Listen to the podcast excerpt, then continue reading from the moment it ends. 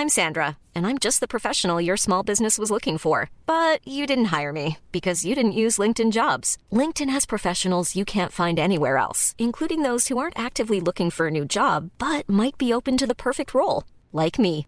In a given month, over 70% of LinkedIn users don't visit other leading job sites. So if you're not looking on LinkedIn, you'll miss out on great candidates like Sandra. Start hiring professionals like a professional. Post your free job on linkedin.com/people today.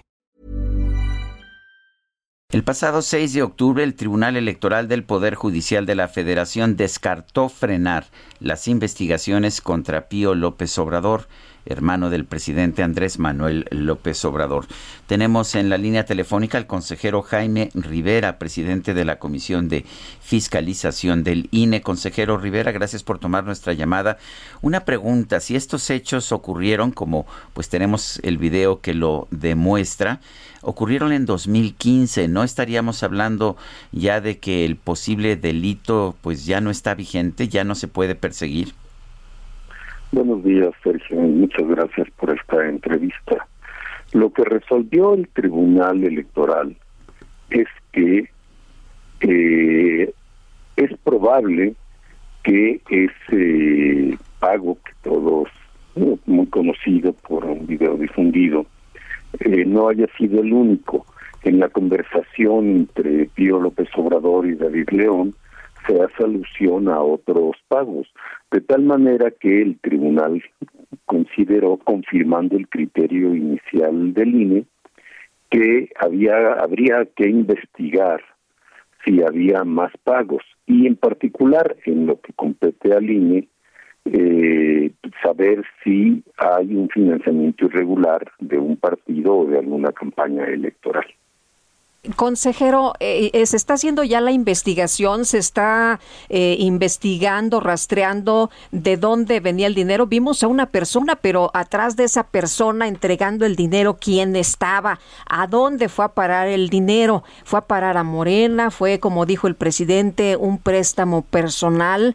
y, y, por otra parte, si esto se constituye o se enmarca dentro de la figura de delito electoral, ¿tienen ustedes ya esta líneas abiertas? ¿Está haciendo esta investigación?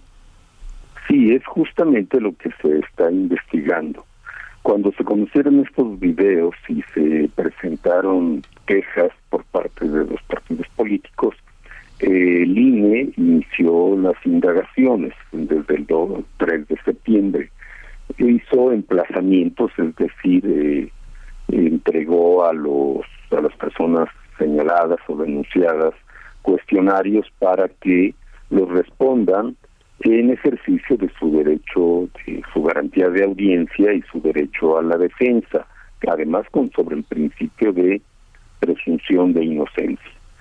Eh, estos cuestionarios fueron eh, respondidos, están eh, tratados con confidencialidad, como debe ser hasta ahora, mientras no concluya la investigación, el INE ha solicitado información a autoridades ministeriales, es decir, a la Fiscalía General de la República, a autoridades bancarias y fiscales para disponer de más elementos, porque hasta ahora eh, los hechos conocidos eh, por medio del de video constituyen solamente indicios de probable financiamiento irregular, no son por sí mismos prueba plena pero son hechos suficientes para emprender una investigación sobre el origen de tales recursos y el probable destino electoral de los mismos.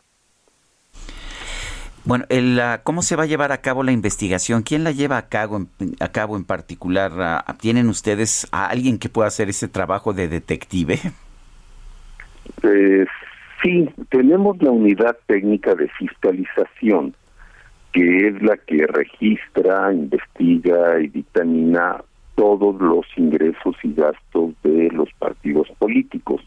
Estos tienen la obligación de reportar a la unidad mediante un sistema de contabilidad en línea muy robusto eh, todos sus ingresos y sus gastos. Y además la unidad técnica de fiscalización hace monitoreos y observaciones y recibe quejas para conocer posibles ingresos o gastos no reportados. Esta unidad técnica eh, goza de eh, autonomía técnica para sus investigaciones y una vez que eh, tiene elementos suficientes para integrar una investigación o un dictamen o una resolución, los presenta a la Comisión de Fiscalización integrada por consejeras y consejeros y estos eh, resuelven en primera instancia y finalmente lo llevan al Consejo General para que éste resuelva en el caso de que haya sanciones que aplicar. Eh, hay que aclarar que el INE investiga el probable uso electoral o de un, beneficio de un partido de el dinero. Eh, si hubiera relacionado con esta operación eh, otro tipo de ilícitos, el INE da vista a las autoridades competentes para que se investigue. Puede ser la Fiscalía de Delitos Electorales o la Fiscalía General de la República, depende del tipo de ilícitos que se presuman. Consejero, eh, como se obtuvo de manera ilegal esta, eh, eh, este video, de acuerdo con lo que ha mencionado el abogado de Pío, no es una prueba mm, ante ninguna autoridad, ante ningún juez. ¿Así también podría considerarlo el INE?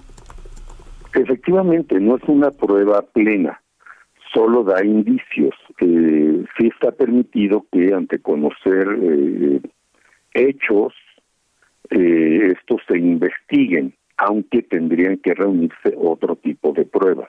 Por eso se ha pedido información a la Comisión Nacional Bancaria, eh, a la Unidad de Inteligencia Financiera y a la propia Fiscalía de la República. Bueno, pues yo quiero agradecerle, consejero Jaime Rivera, presidente de la Comisión de Fiscalización del INE, el haber conversado con nosotros. El agradecido soy yo, Sergio Lupita. Muy buenos días. Gracias, consejero. Muy buenos días. Hey, it's Danny Pellegrino from Everything Iconic. ¿Ready to upgrade your style game without blowing your budget? Check out Quince. They've got all the good stuff shirts and polos, activewear, and fine leather goods, all at 50 to 80% less than other high end brands. And the best part? They're all about safe, ethical, and responsible manufacturing. Get that luxury vibe without the luxury price tag. Hit up quince.com slash upgrade for free shipping and 365 day returns on your next order. That's quince.com slash upgrade.